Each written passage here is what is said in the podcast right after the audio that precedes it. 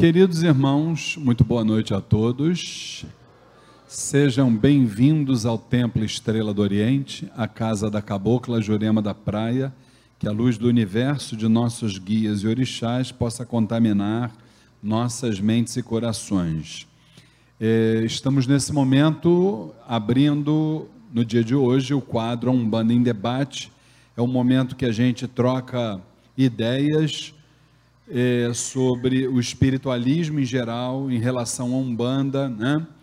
E se você quer fazer perguntas para nós, você pode nos mandar pelo WhatsApp, que é o 21 Rio de Janeiro, 999 495 494 repetindo 21 Rio de Janeiro 999 495 494 ou pelo e-mail do TEL ou pelo Facebook.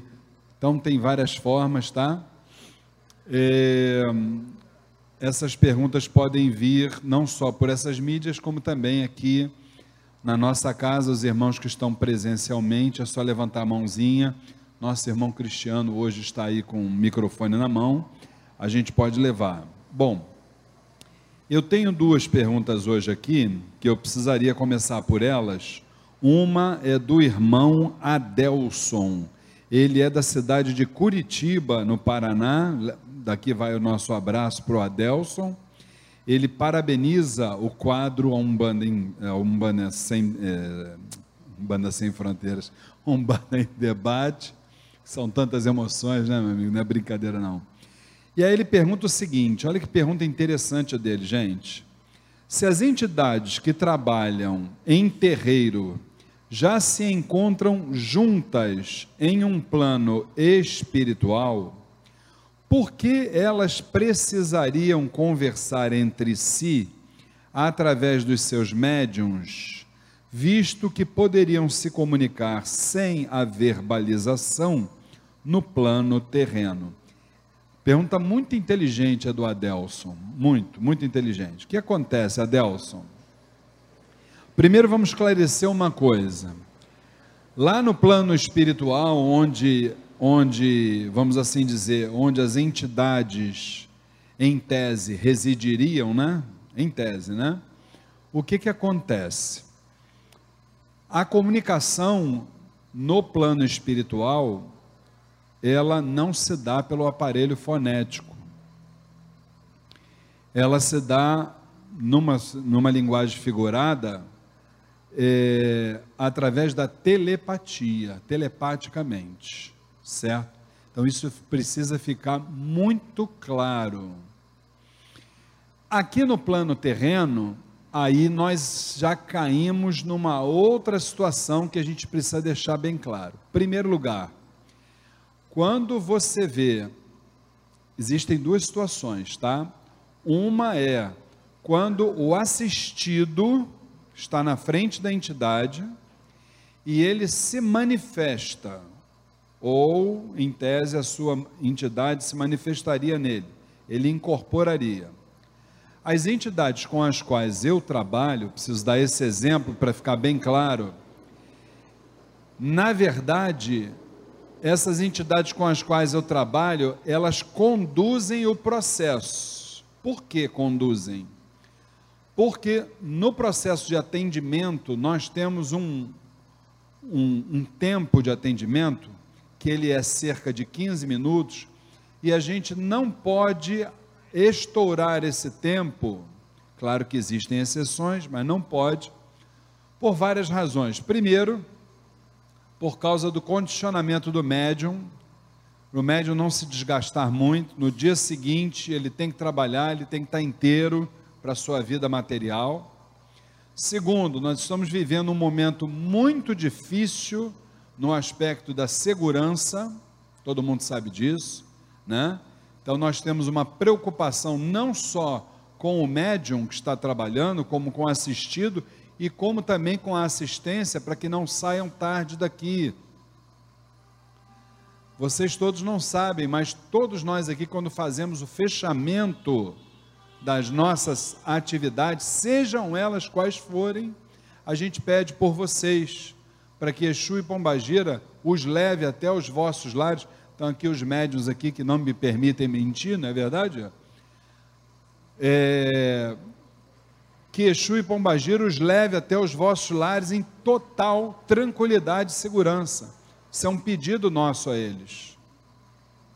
Então, nós temos todo um critério para o atendimento. Então, quando a entidade está se comunicando pelo aparelho fonético com a entidade que está se manifestando ali, na verdade, o aparelho, o assistido, ele dificilmente ele está numa condição plena de conexão. Então aquilo pode demorar, pode se estender, o que não é o desejável. Então, como é que as, as, minhas entidades, as entidades com as quais eu trabalho, como é que elas conduzem o processo? Boa noite, vamos trabalhar. Limpa o seu aparelho, reabastece o seu aparelho, transmite o que precisa transmitir para o seu aparelho e, por último, deixe o seu aparelho em condições para quando o senhor subir, eu poder conversar com o seu aparelho. Pronto. Ali já sabe que é chegar, fazer o que tem que fazer e vamos embora. Porque tem, tem tempo. Agora, isso é uma questão que, aos olhos da espiritualidade, tem toda a autenticidade. Agora, existe uma outra realidade que precisa ser falada, e eu, como orientador espiritual, preciso chamar a atenção de todos: é duas entidades conversando, dialogando, aí já não tem mais nada de entidade ali. Aí já não tem mais nada de entidade ali. Ali é o aparelho, é o médium que interferiu naquele momento no trabalho espiritual. Porque se são entidades, elas têm condições de se comunicar telepaticamente. E eu tenho provas disso. Não falo isso porque eu acho. Nós tivemos um caso aqui, já não, não foi agora, já tem muitos anos. Um irmão, que na ocasião era da casa, nós temos uma determinação aqui que as entidades de passe não podem conversar com os assistidos. Não podem. É proibido pela nossa mãe espiritual, Cabocla Jurema. Muito bem. É, esse irmão, ele cismava de transgredir a ordem da nossa mãe espiritual. Quando existe esse procedimento, existe a indisciplina. Indisciplina dentro dessa casa aqui não vai existir nunca. Que a hora que existir, como, como a gente diria no termo chulo, a gente roda a baiana. Aí chamamos para uma conversa. E eu disse assim: olha, fraternalmente, mas de forma bem direta: olha, o procedimento, a regra, o senhor já sabe, é assim, assado e sopado. Não, mas a entidade está fazendo isso porque o assistido necessita. O senhor já sabe que se isso acontecer, a entidade com a qual o senhor trabalha, ela teria que ter indicado o assistido para conversar com a entidade dirigente da gira. E se realmente esse assistido precisa de um lenitivo maior, por gentileza, você deixa no mental para que a sua entidade jogue telepaticamente no mental no, da nossa entidade dirigente os cuidados que precisam ter com esse aparelho. E ponto final, não tem mais nada a conversar.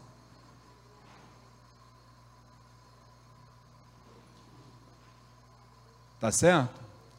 Então, quando tem esse diálogo entre dois médiums incorporados, você pode ter certeza que isso aí tem alguma coisa errada, tá bom?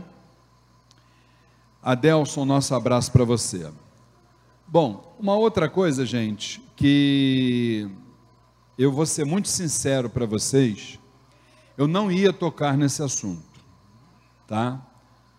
Porque eu achei essa reportagem do Fantástico de ontem uma coisa tão desprezível, tão banal, tão chula, que eu não ia tocar nesse assunto. Porém, atendendo a pedidos, eu vou fazer isso. Em primeiro lugar, falar sobre o médium Fernando Bem, eu tenho todas as condições de falar. Todas. Todas as condições. É meu amigo pessoal, antes de mais nada. Tá? Amigo pessoal da minha esposa.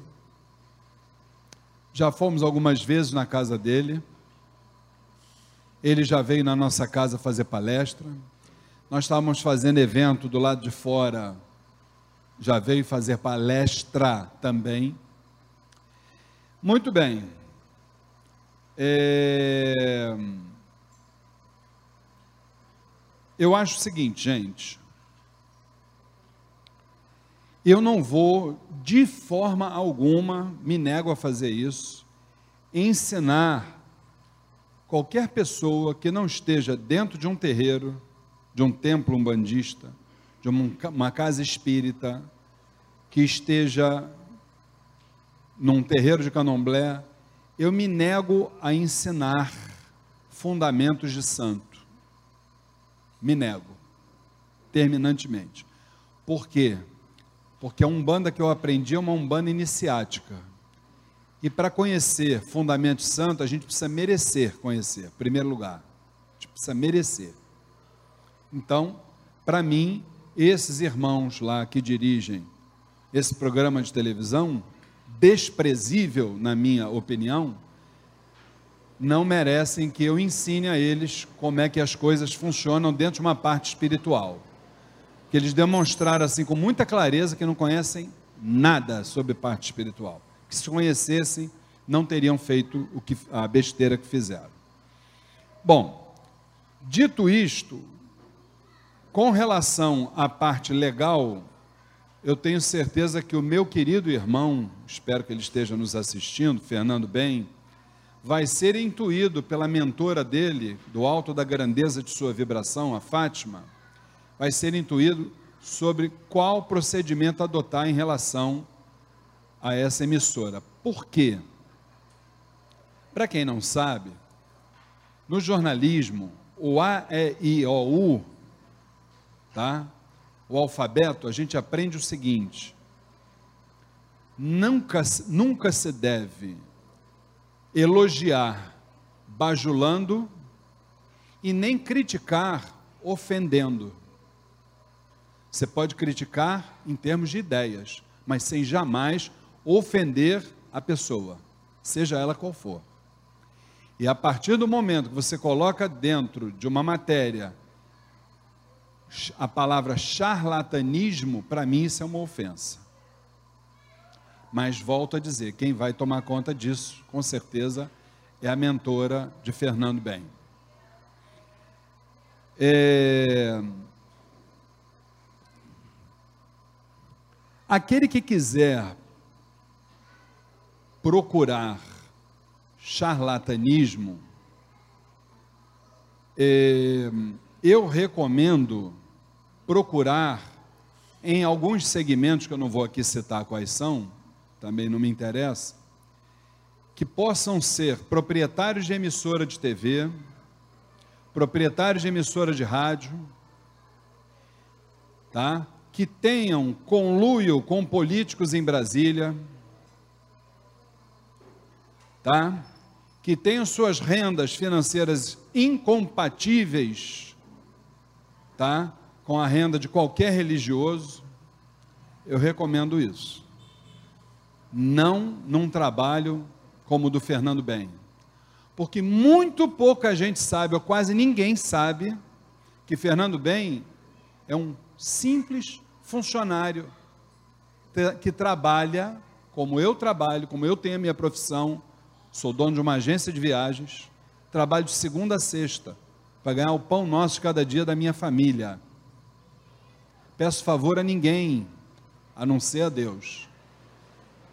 Sábado e domingo, ao invés dele ficar com a família dele, ele vai pegar um avião e vai transmitir a mensagem de Fátima e de toda a espiritualidade para quem está com o coração partido pela perda de um ente querido.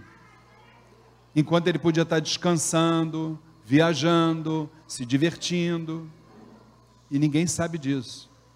Ninguém sabe também, também não interessa saber, que eu e minha mulher tentamos fechar um evento aqui nesta casa aqui onde ele esteve fazendo palestra. E aí nós não tínhamos já a permissão de Fátima e tínhamos permissão da mãe Jurema para fazer esse evento aqui. E não foi possível fazer. Vocês sabem por causa de quê? Eu vou dizer.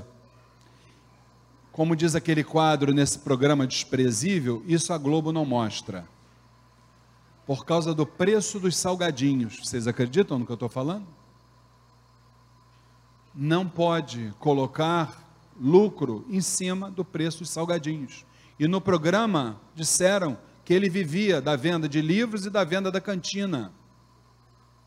Qualquer pessoa que tenha 1% de conhecimento de parte espiritual, sabe que aquele que quiser viver de cantina, coitado, vai morrer de fome. Ou então vai comer o que tem lá na cantina, sei lá.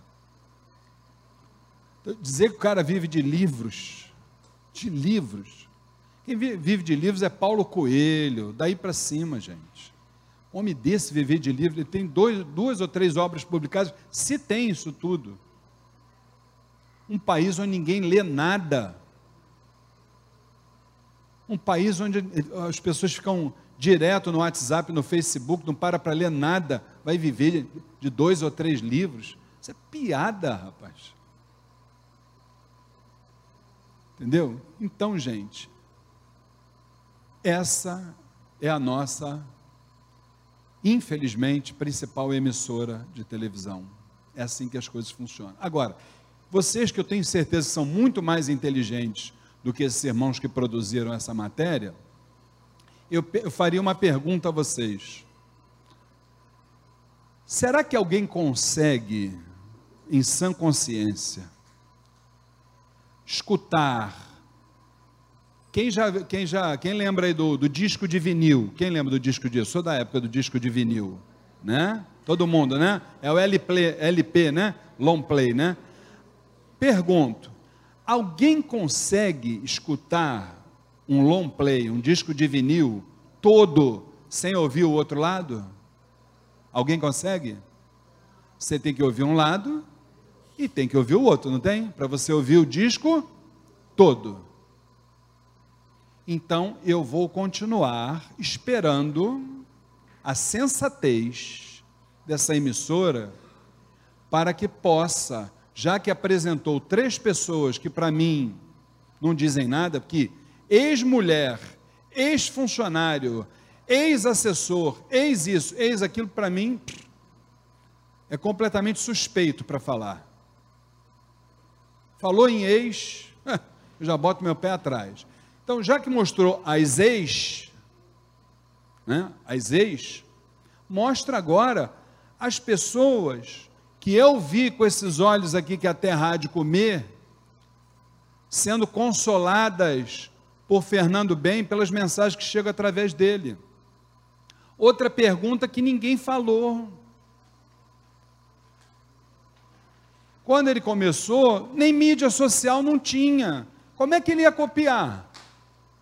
Ora, pelo amor dos meus filhinhos.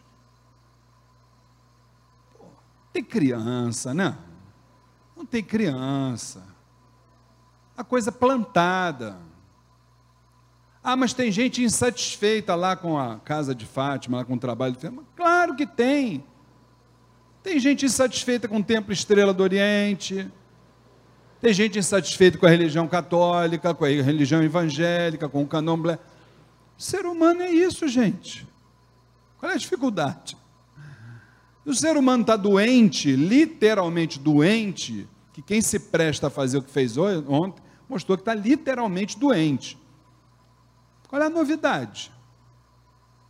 Novidade nenhuma. Então, eu vou aguardar ansiosamente pela retratação dessa emissora, que foi absolutamente infeliz, chamar um, trabalho desse como é, charlatanismo, e vou também aguardar a manifestação da espiritualidade no Fernando, sobre que providências ele pode tomar, que juridicamente ele pode tomar providências, sem dúvida nenhuma, E terceiro, vou esperar que, de forma espontânea, vou ficar muito feliz, essa emissora tome a iniciativa de chamar, precisa mais do que isso.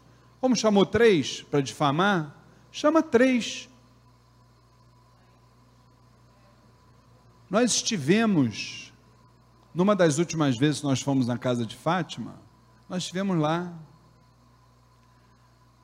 conversamos com pessoas na rua, que nunca estiveram lá. Pessoas estavam um flagelo humano. Sabe o que é flagelo humano? Que perderam seus parentes. Estavam lá na rua. Enquanto eu estava comendo um sanduíche, um salgado, ela só estava tomando uma aguinha que ela trouxe de casa, que nem dinheiro para isso ela não tinha. Mas ela tinha que ir ali para poder escutar uma mensagem da família dela. E escutou.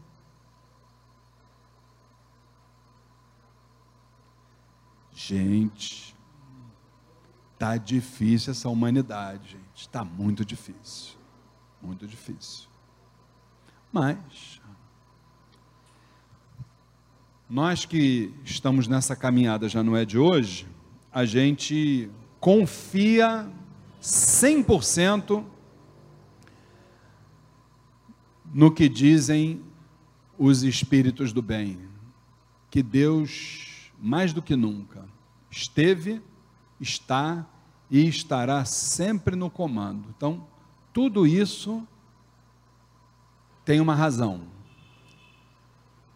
As trevas, desculpem-me os termos, as trevas, ela é tão burra, se julga inteligente, mas é tão burra, tão burra,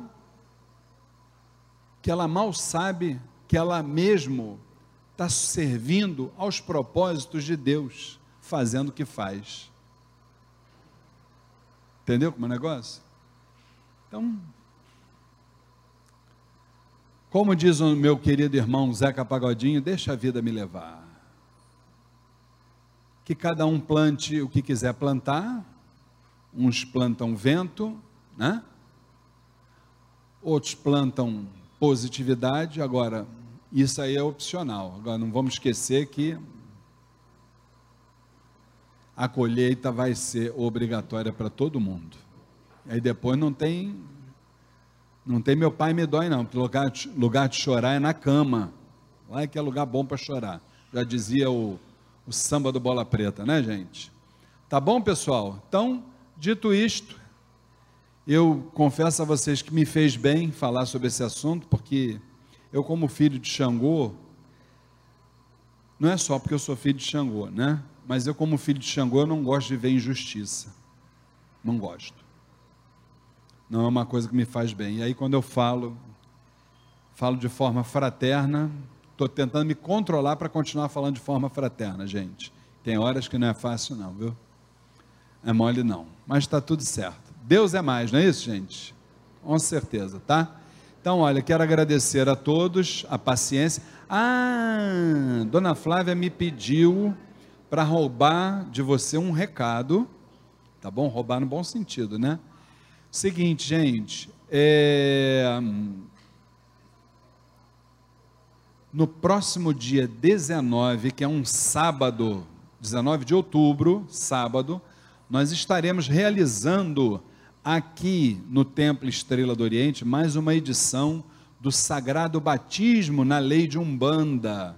Tá? Quem ainda não foi batizado na Umbanda, ah, mas Luiz, eu fui batizado na Igreja Católica, na Evangélica e tal. Não tem problema, pode se batizar na Umbanda sem qualquer problema.